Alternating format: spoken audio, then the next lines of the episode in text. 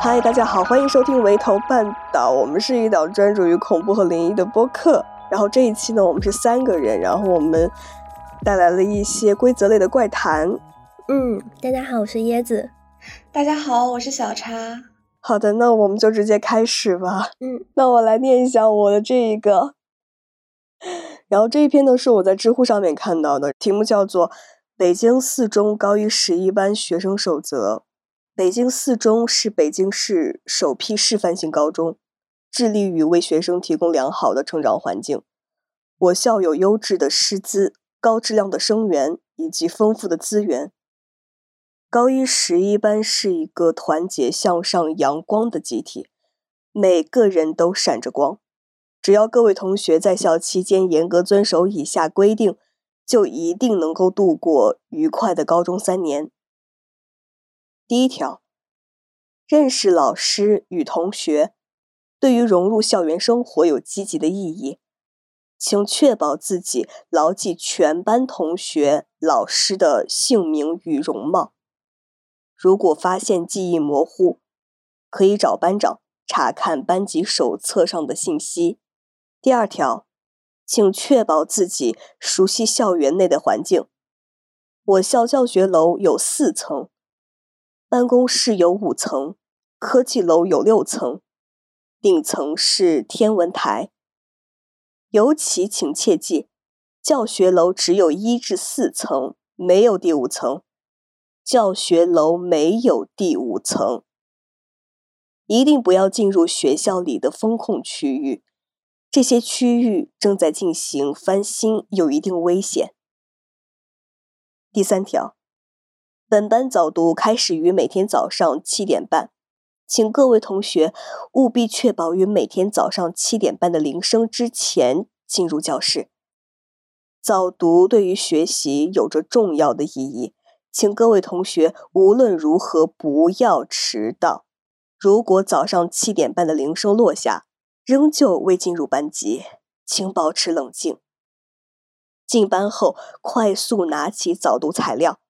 并尽快的离开教室。早读结束之前不要返回，你的班主任会去找你的。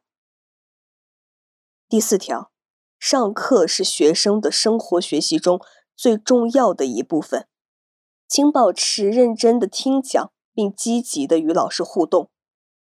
但为了防止老师疲惫过度，如果发现你的老师举止异常或者面容有异，请下课之后尽快向班主任汇报。第五条，我校学习压力较大，正常上课期间如果出现轻度头晕、疲惫，为正常现象，可以下课之后去操场走一走。但如果该现象持续超过两节课，请在中午或放学后前往食堂购买一瓶咖啡并饮用它。学校的咖啡中偶尔会有赝品。为了保障消费者权益，如果发现咖啡与认知不完全相符，请回到购买处退换。第六条、第五条描述的情况中，如果头晕、疲倦始终没有好转，且不断加剧，并伴随头痛或偏头痛，请立即。在不少于两名同学的陪同下，去学生处下设的治疗处。学校医务室已经很早之前就废弃，且处于封控区域之中，所以千万不要前往医务室。第七条，如果第四条、第六条中描述的情况同时出现。且有不少于三名同学反映有不适症状，请务必保持清醒，用最快的速度离开教室，立即不计一切代价按第十四条处理。务必牢记，教学楼没有第五层。第八条，作业是保证学生学习质量的重要手段，请各位同学按时完成作业。我们的作业都经过老师的认真安排，对于学生的生活学习有利，请不要迟交，也不要提前完成未留的作业。作业的质量不必强求，但一定要全部完成。班主任每周五会与每周缺交作业次数前三名的同学谈话。第九条，教学楼没有第五层。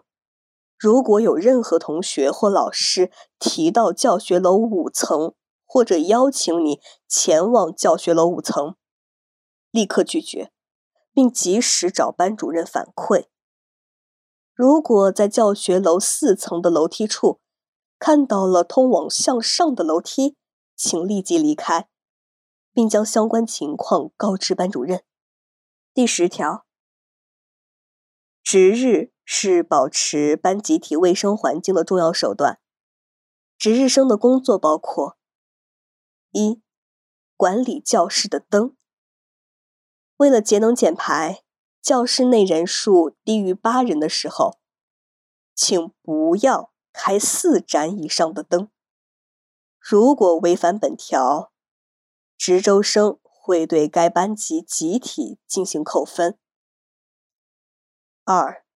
务必确保教室内的桌面、椅子、窗台、地面等一切暴露空间内没有水杯出现。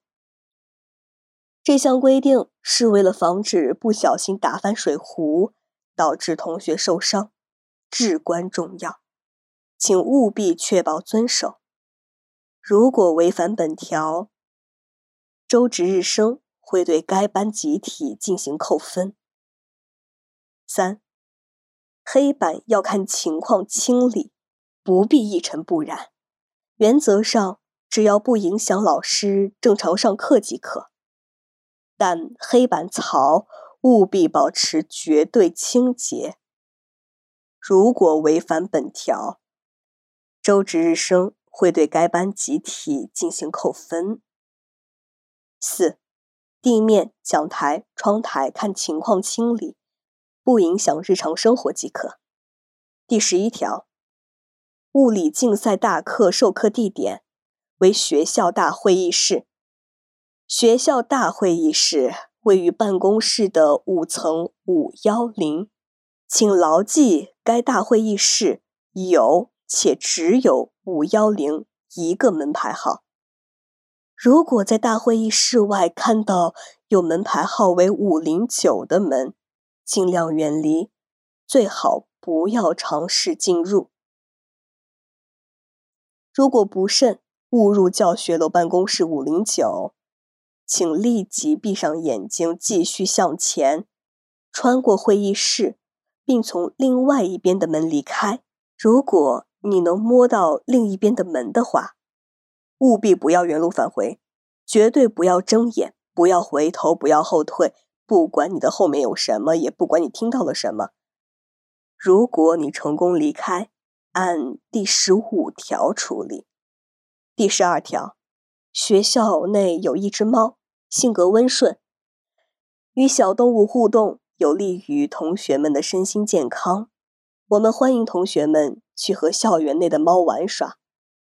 但是如果在玩耍的过程中，猫突然表现出警惕，或迅速逃离，请务必不要在该地区久留。第十三条，如果发现同学面容或校园内的景物与记忆中有异，在检查认知再次确认异常后，按第十五条处理。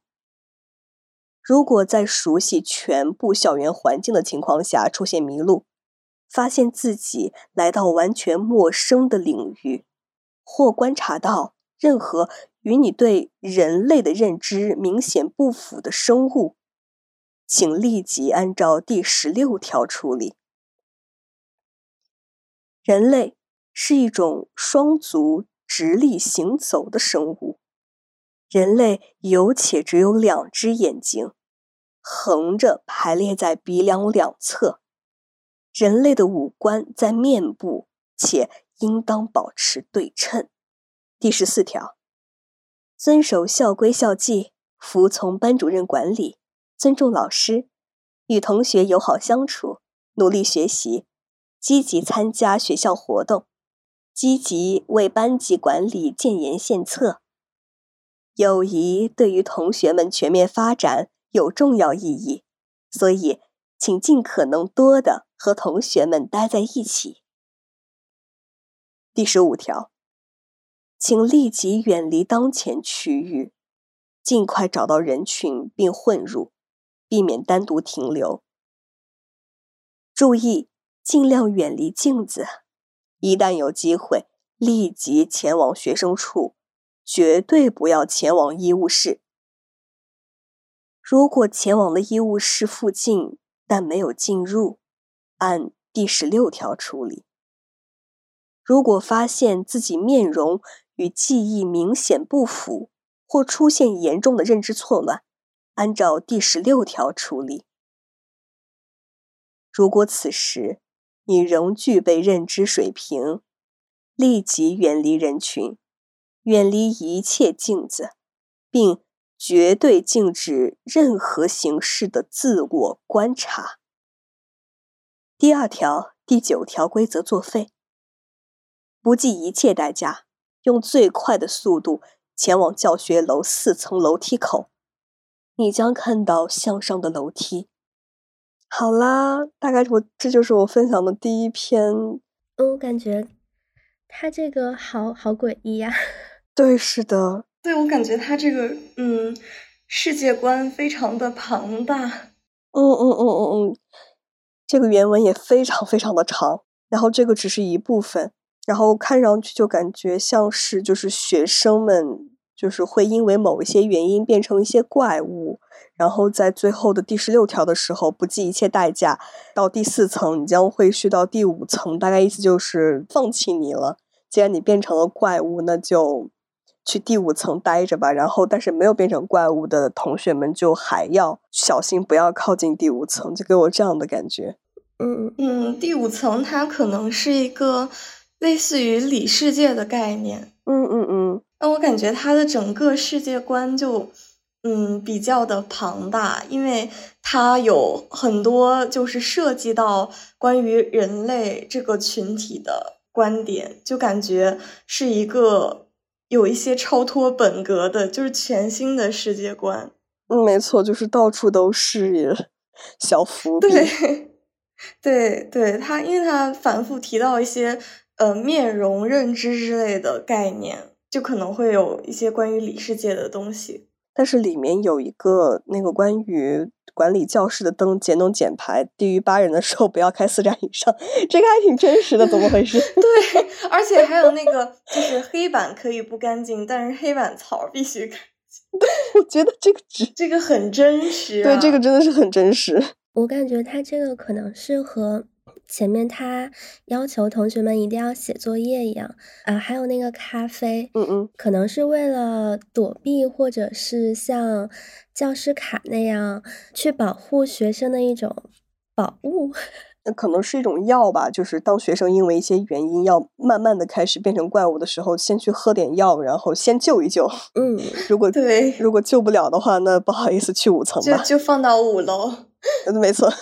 逻辑还是挺合理的，挺清晰的。我感觉医务室可能是一个和五楼比较类似的概念。嗯，没错，就都是正常人不会去的地方。没错，就是我在想，可能最开始就是学生变得奇怪的时候，可能他们第一反应就是去医务室，结果就是医务室就是被越来越多奇怪的人占据了，就从此成了一个禁区。对，可能就就被同化了，然后就是没有办法再运转，然后就被封掉了。这个故事告诉我们，学习没有不疯的，上学上学都会疯，是这样子呢？对，哪有不疯，不过是强撑罢了。我我我有一个问题，就是为什么他说早上无论如何不要迟到？如果迟到了会发生什么？是会遇到那种非人生物？呃，可能我觉得他们的那个上课的时间也是根据那些生物们的活动时间定的。嗯，然后也有可能他后面有提到，就是在人群里，然后你迟到的话，你可能就落单了，哦，没错，就是会比较容易出事儿。嗯嗯嗯，但是进班之后快速拿起早读材料，并且离开教室。他还是让他进教室的，但是要去呃去一个人少的地方。嗯哼，会不会就是他像被附体了一样？如果他一直待在班里，可能就会把他身上不好的东西传染给周围的同学。哦，有可能哦。嗯嗯，我还以为是就是迟到的学生就 就滚去五楼吧。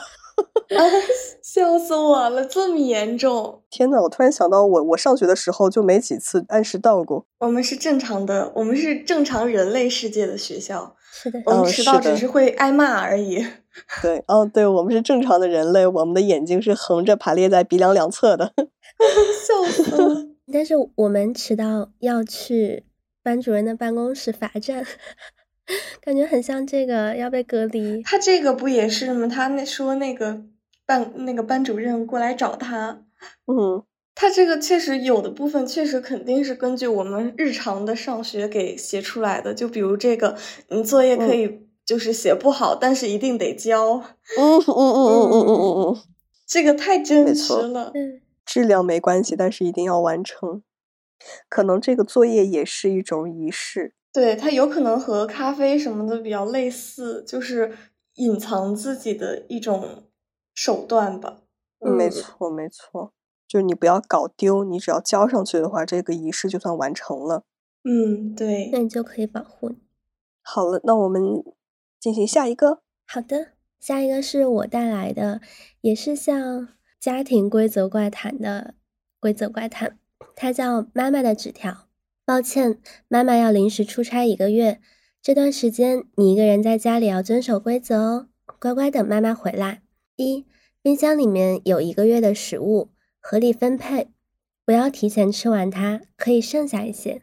二，如果白天有人敲门，你要用猫眼仔细确认门外的生物你是否认识且完好无损。如果不是，千万不要开门。如果它它持续超过五分钟，立马躲在床底下，衣柜会保护你进入衣柜。如果是晚上有人敲门，不要去看猫眼，无论门外传来的声音是谁，晚上你可以躲进衣柜。三，确认家中有且只有一个人。四，如果你听见怪异且连续的声音，并且明显属于家中的某个东西，不论你在干什么，立刻停下，不要发出任何声音。走到门口，注视猫眼，注意千万不要带着红色毛线团，邻居会来帮你。五，邻居是一个中年男性，不要询问他的名字，他不会做出任何表情。如果你发现他正在诡异的笑，并且背对着望向你时，关上门，不要让他进来，然后进入衣柜。六，不要相信暗处看到的一切。七，家在二十九层，窗外不会有人影。八，家里的钟表是坏的，不要相信上面的时间。九，好好对待家里的猫猫，每天给它喂水和面条，不要喂给它角落里的猫粮，绝对不可以给猫猫取名字，只能叫它猫猫。每天适当的抚摸它，不要过度，它很喜欢猫猫。十，晚上睡觉时，请仔细确认猫猫有没有进入房间。十一，当猫猫进入房间并无法驱赶时，当晚不要关掉房门和窗户，千万不要睡着，让猫猫在你的视线范围内。如果猫猫不见了，立马从窗户跳下去，就躲进床底，不要出声，猫猫不会看见你。十二，一定要保护好猫猫，它是我们的家人，到危机关头，它会保护你。十三，一个月内保持清醒，要确认现在是几号几时，不要迷失。十四，任何情况下不要打开或进入衣柜，无论白天黑夜。十五，保持家中的洁净，不要过于脏乱，他会发现。当你的房间过于脏乱且发现有目光在注视你时，找到它，销毁，躲进衣柜是正确的。十六，客厅的镜子可以看到整个客厅，不要让它注视你超过三十分钟。当你躲在桌子下时，可以。十七，不要尝试自杀，被划掉了。十八，妈妈不会提前回来，妈妈只会在三十天后的上午九点回来，无论早回或晚回，都不要相信。十九，当妈妈没有准时回来的时候，请极力保持清醒，不要相信那个女人的一言一行，不要吃下她做的饭，不要执行她的任何命令，不要和她对视。不要让她发现你知道，不，不要去，并且好。妈妈不会准时回来，妈妈又不是机器。二十，家是安全的，外面是危险的。妈妈回来前不要出门，不要出门，不要出门。如果发生了什么使你一定要出门，请务必带上猫猫，把它紧紧抱在怀里，不要让它逃走。接下来是日记。十二月二号，今天妈妈出差了，要三十天后才能回来。她给我留下了一张纸条，上面写了一些莫名其妙的规则，真的好难记。妈妈在冰箱里给我留了一个月的食物，她让我要合理分配，我打算分成三十天吃完，这样食物没了，妈妈也就回来了。十二月三号，今天白天有人在敲门，我先用猫眼看看敲门的是不是坏人。我看不到外面那个人的样子，他背对着我。妈妈告诉我不要给陌生人开门，所以我没有理会。晚上那个敲门声又来了，比白天还要激烈，我好害怕。妈妈，你能不能快点回来？十二月四号，今天家里来了个陌生女人，她坐在了家里的沙发上，她长得好像妈妈，但我没有跟她说话，因为妈妈留下的纸条里告诉我不要理会那个女人。十二月六号，妈妈让我不要给猫猫取名字，所以这段时间我就叫它小咪了。这应该不算取名字吧？今天家里出现了一些奇怪的声音，我不知道声音从哪里发出来的。妈妈在纸条里告诉我，我遇到这样的情况，我需要马上跑到门口注视猫眼。我看到门外站着一个中年大叔，他背对着，但头却扭过来对着我笑。他看起来好像一条大鱼，我害怕这个大叔。我听了妈妈的话，躲进了衣柜。妈妈一定是知道我记性差，所以特地用红色画上了重点。十二月七号，衣柜里好舒服。昨天躲进衣柜之后，我就睡着了，不知道是不是睡觉没有盖被子。我好像生病了，头有点晕，身体也在发热。天气好奇怪，之前都是大晴天，现在天空却下雪了，还是黑色的雪。妈妈，你早点回来呀！十二月十号，我好像病得越来越严重了，最近总是出现一些奇怪的幻觉。我偶尔会看见窗外出现了一个奇怪的人影，但我知道我们家在二十九楼，外面是不可能有人的。阿咪也变得好奇怪，她好像对我有敌意了。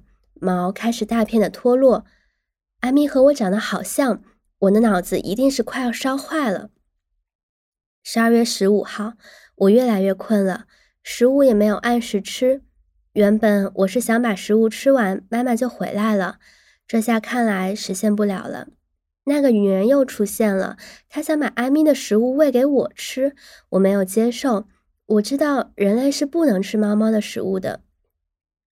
十二月。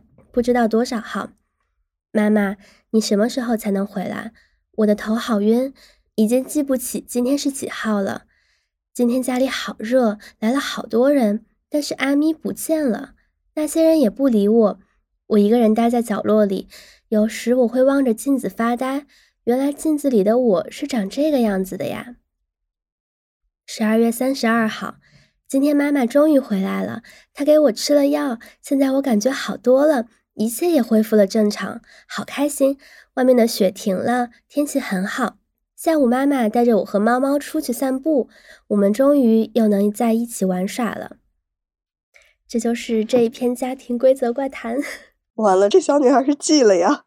对呀，我觉得她真的就是她犯了好多忌讳。嗯，是是是。她首先是给那个猫猫取了名字，因为其实说过只只可以叫猫猫，所以其实除了猫猫之外都是取名字。嗯，没错，先叫小咪，后来叫阿咪。然后就是我觉得其他这个是有所谓的他在去修改这个规则，所以其实床底是安全的，衣柜是危险的。对，因为衣柜都标红了。对，感觉猫猫像是一个守护神一样，就是它。比较喜欢猫猫，所以猫猫在的时候，它也会在，但是它不会轻易伤害我，可能是这种。没错，没错。它后面有一个十二月三十二号，但是十二月是没有三十二号的，就是可能他那会儿已经不在了，已经记了，就是他精神不太正常了。嗯，他前面十二月七号还提到了那个黑色的雪，一般。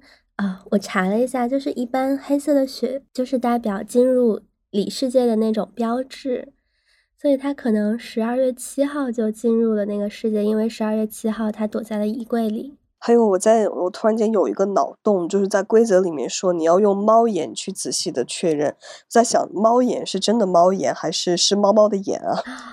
猫猫的眼睛 是切换到猫猫视角吗？有可能是，或者是。去看猫猫的眼睛，说不定会有奇怪的发现。嗯，突然间开了个脑洞。猫猫是友好的，猫好人坏。它可能是一个沟通里世界和正常世界的一个媒介，因为这个它的磁场可能会影响到屋子的里面。然后，如果是就真实意义上的猫眼的话，因为门是屋子和外界的一个隔离嘛。如果它是真实意义的猫眼的话，它可能是代表，就是通过猫眼你可以观察外面世界的情况。虽然说这个它会影响到你屋子里的情况，但是对外面的话，它可能影响不会那么大，但是也会被影响到。所以说那个大叔可能有的时候他就会就是背对着他微笑这个样子。那那个衣柜应该就是通往里世界的通道，或者说衣柜是这个。他的一个领地之类的，就是你进入到他的领地之后，把你怎么样就都是他说了算了，就是没办法救了。我在我在想，那个邻那个邻居大叔，他背对着的话，要怎么发现他在微笑呢？那可能就是完全扭曲了，就他那个头三百六十度旋转。哦，有道理，脸还在看着你，但是身就脸已经背过去了，身体是背过去的。哇，很有道理，很有道理。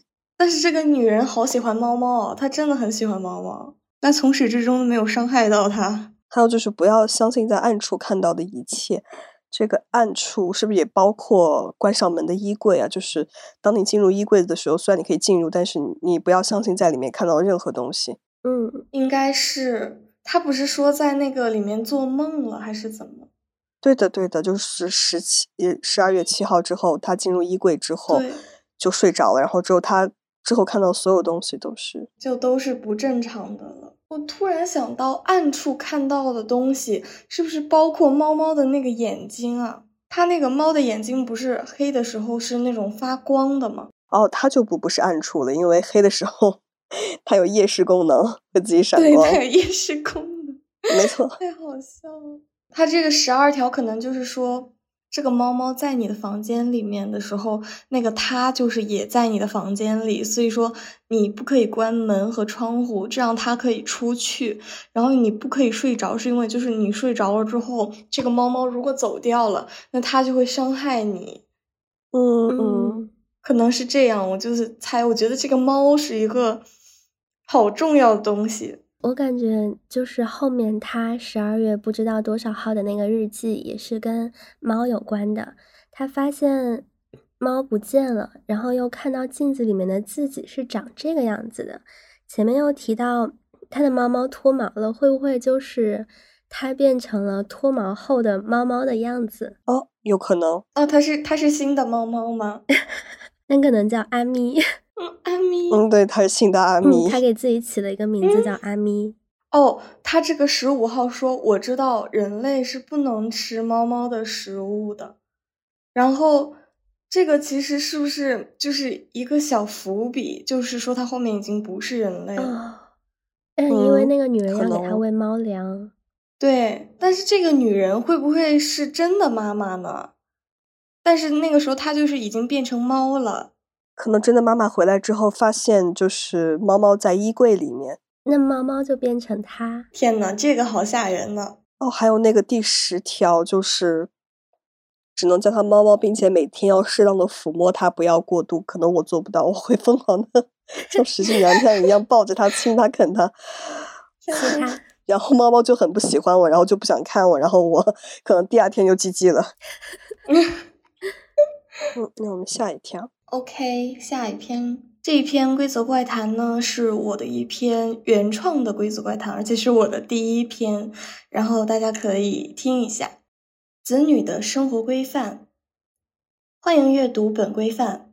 作为家族中最小一辈的成员，出于对你自身生命安全以及身心发育的考虑，在家中活动时，请遵守以下规则：一，在工作日当中，家里至多只会有五个人，分别是爸爸妈妈、姐姐、弟弟以及你。爷爷奶奶在周末会来小住两天。如果你在除周末之外的时间看到爷爷或奶奶，请不要与他们交谈，立即找出日历，并把当天的日期用红笔改为周末。二，爸爸在实验室工作，他是一名优秀的药物研究员，家里的一切除你之外都是他的实验品，所以请不要乱摸乱碰。研究进展顺利时，他会在下午六点回家。你需要抢在姐姐之前给他开门，并准备拖鞋。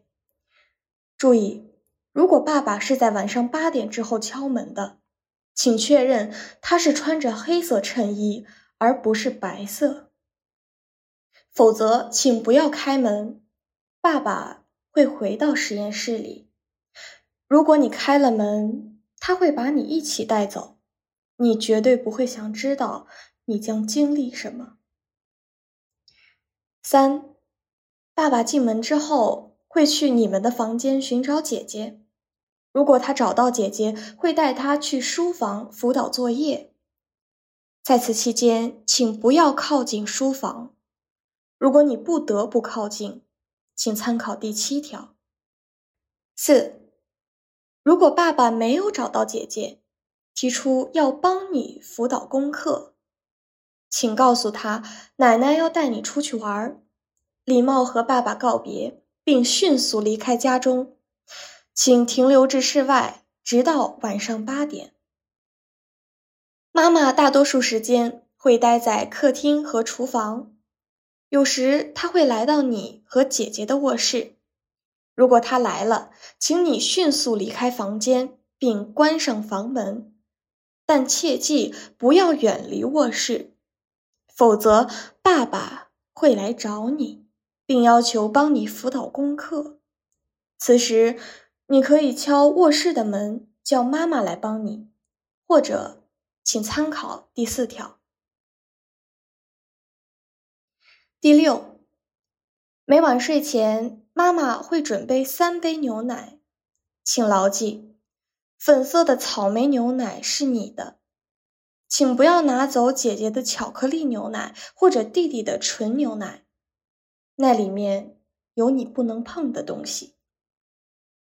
如果姐姐和爸爸在书房学习，妈妈可能会要求你把姐姐的牛奶送去书房，此时请参考第七条。第七。如果你听到书房里有尖叫和哭喊声，请把牛奶瓶摔碎，并迅速去厨房找到妈妈。如果书房里很安静，请敲三下门。在听到爸爸的声音后，把牛奶放在门口，并迅速回到卧室，开始学习。第八，喝完牛奶之后，请在九点之前完成洗漱。否则，当晚不要进行洗漱。如果你看到爸爸在九点以后进入卫生间，请迅速回到卧室，并要求和姐姐睡在一起。第九，如果你看到姐姐或弟弟的身体发生了异样的变化，请装作没有看见，妈妈会帮助他们。第十，如果姐姐在每天吃饭时开始向你的碗里吐口水，请不要做出任何反应，不要试图更换新的饭菜，请照常吃饭。十一。周末的餐桌上会有两副空碗筷，请不要去碰，不要向空碗里夹菜。十二，弟弟可能会在午夜叫醒你和姐姐的其中一个，陪他去玩捉迷藏。如果你看到姐姐被叫醒，请装作睡着，并在姐姐离开后去她的床上睡觉。因为你无法确定姐姐是否会被弟弟抓到。十三，如果你被叫醒，那么你可能会在睁眼的瞬间看到弟弟的笑脸，请不要发出尖叫，装作一切正常，牵着他去客厅，开始捉迷藏吧。十四，弟弟喜欢当鬼。请在他倒数的时候找到合适的藏身之处。你必须坚持至少一个小时，不能被他找到。但无论如何，躲藏时请不要进入卫生间，爸爸可能在那里等你。十五，如果你无处可躲，那么你可以跟在弟弟身后。但请不要发出任何声音。弟弟不会回头，但他的耳朵非常灵敏。十六，如果你在躲藏时被弟弟找到，请参考第十九条。十七，如果姐姐吃饭时不再往你的碗里吐口水，而且频频去卫生间呕吐。请你偷偷把自己和姐姐的碗筷调换一下，切记不要被爸爸发现。姐姐和妈妈知道你会这么做。十八，如果某天的午夜，你发现捉迷藏的姐姐和弟弟发出非人类的嘶吼声，请参考第十九条。十九。当你意识到自己已经做了无可挽回的事情，或者发现家里出现了非常恐怖的现象，请爬到姐姐床底，撕下床板上的黄色符纸，不要带任何行李，从后门逃跑吧。你可以去爷爷或奶奶的老房子，又或者你可以去城郊的青山福利院。不要和任何人提起你在家中的经历。二十，希望你严格遵守以上规则，保持严谨和理性的心态。姐姐和妈妈永远爱你。好了，以上就是这一篇规则。天呐，这过的是什么苦日子呀！救命！我当时写的时候，我也觉得，就是很像一个。大型密室逃脱，我觉得我这一篇，它就是相对前面两篇来讲，它是世界观很就是没有那么庞大的一个，就它就是一个很正常的规则，就是基本上所有信息，就是这个完整的故事都是可以盘出来的。没错，没错，没错，就是已经大概知道，就这一家子，就是这家的电工在干什么了。那除了他之外，都是实验品。就是所有人都不是真的吗？对的，其实爷爷奶奶已经死掉了。哦，所以会有两副空的碗筷。对对。哦，最后妈妈和姐姐永远爱你。如果妈妈和姐姐是实验品的话，这个规则是否是保护她的，还是？嗯，这些规则就都是在保护他。但是他们每一个人都有自己在这个规则当中扮演的角色，因为这个姐姐和妈妈是正面的角色，然后爷爷奶奶他们两个是属于呃 NPC 一样的角色，就是他们是有一些自己的功能在，但是因为他们已经就是死掉了嘛，所以说没有办法在，就是我没有在他们两个这边延伸很多的信息，但是妈妈和姐姐他们两个的角色还是比较有意思的，因为妈妈是一个类似于爸爸的助手一样的一个角色，但是他又想在。自己的能力范围之内去保护自己的孩子们，你其实通过这个称呼可以把他们三个孩子的年龄顺序给排出来，就是我是排在第二个，然后弟弟是最小的，姐姐是最大的孩子。就是我在这个里面其实有一个有点阴间的梗在，因为就可能理科生会明白，就是你们可以猜一猜，那为什么就是除了我之外，他们都是实验品呢？我觉得可能就是这个爸爸过于的执念，然后把家里的每个人都祸害了一遍，然后就只剩下这个老二了，就是还勉强可以救一救。他这个其实是呃，惠子，你是学理科吗？我学理科的。嗯，那那你可以猜一下，因为这个其实和剧情没有关系，它是一个常识。常识。对的，因为你做实验的话，你要有空白对照嘛。哦哦，是一个对照组，所以说我是空白对照。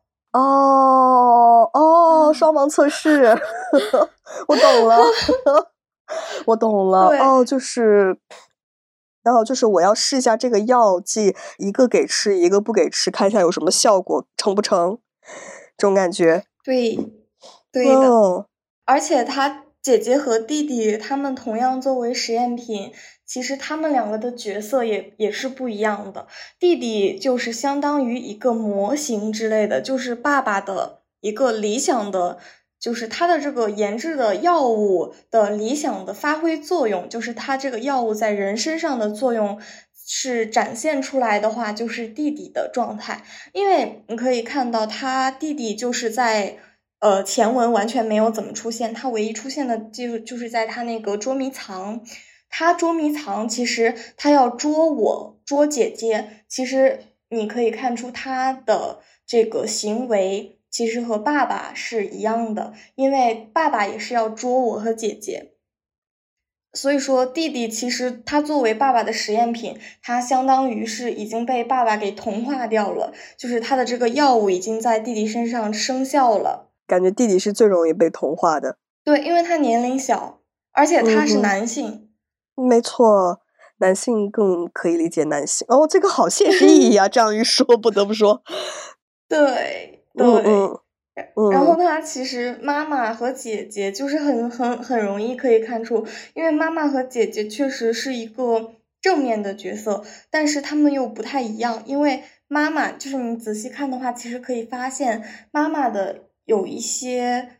举动其实是想让我和姐姐能够互相的保护，因为爸爸主要是去霍霍姐姐，你知道吗？就是因为我作为一个空白对照嘛，就平时没啥事儿，不怎么会搭理我。但是姐姐不一样，姐姐是另外一个实验品，所以说姐姐受到的迫害会更多一些。所以妈妈在姐姐的床下贴了一张黄色符纸，其实那个符纸。可以理解为，如果你从变革的角度理解，你可以把它理解为是一个保护罩，就是在姐姐的床这这个范围内，它是一个安全区域，或者说你可以把它理解成解药之类的东西。嗯嗯，没有出现在规则当中的一些隐藏的信息，就是都在这里了，剩下的其实就都是有有互相的对应的。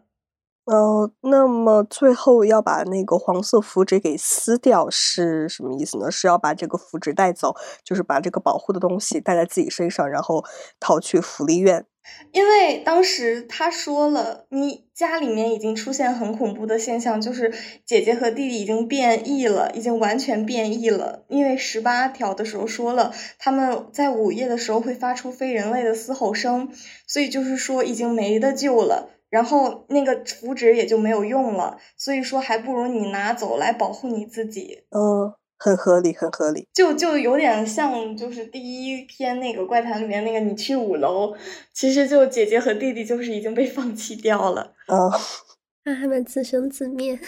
感觉这个就特别的现实主义，因为一般情况下也家庭里面也确实这样子，就是一个家庭就是可以说这个祸根基本都是这个主家的这个男的。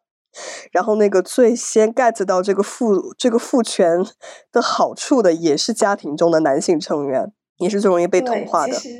嗯，很合理。没错，我觉得这个非常的合理。嗯，主要是我觉得，如果说就是嗯，把世界观搞得太庞大了，可能盘起来就觉得有点过于抽象，然后就没有放那么多东西进去，就是直接一个很朴实的。就是这样的，反而就是更能够推出来，在一些小的伏笔上面，后面有对照啊，就感觉推出来的时候成就感好强。因为那个就是过于虚幻或者说过于抽象的一些规则，它可能因为我有一段时间不太喜欢听规则怪谈，因为我就是觉得它越来越离谱了，就是圆不过来，就是把世界观搞得非常大，然后最后。就是为了把它圆回来，写的像是一篇小说一样，很烦。对，嗯，我觉得这篇很好。我一共有写了三篇，这篇它和另外两篇的关联不不太大，就是它相当于是独立的一篇。然后另外两篇它们是连接起来的，是一个完整的故事。然后就是嗯，末尾提到的那个青山福利院和。一个女高宿舍的两篇，然后他们两个连起来是一个完整的故事，但是那个可能就是嗯更简单一些。哦，期待呢，是不是会和爸爸的实验有关系？就是这个实验室，他的势力不仅仅是在家庭，也会去学校什么的，他就会还会去福利院。我原本的设定是这样子的，但是就是写着写着。写着写着，突然发现了一个其他的思路，就是想把青山福利院这个机构给写成一个那种就是凶案凶案的现场，或者说是里世界的媒介之类的这样一个地方。所以说，就是放了一些其他的那种比较装神弄鬼的规则。哇！感觉我们下次可以接着 再录一期，然后你可以讲的下一篇，或者下两篇。嗯哼，嗯哼，可以。那两篇最好录的话就是放在一起，因为他们两个是连起来是一个完整的故事，分开的话可能看不太懂。嗯哼，好，那以上就是我们这一期所有的内容啦。那么，拜拜，拜拜，拜拜。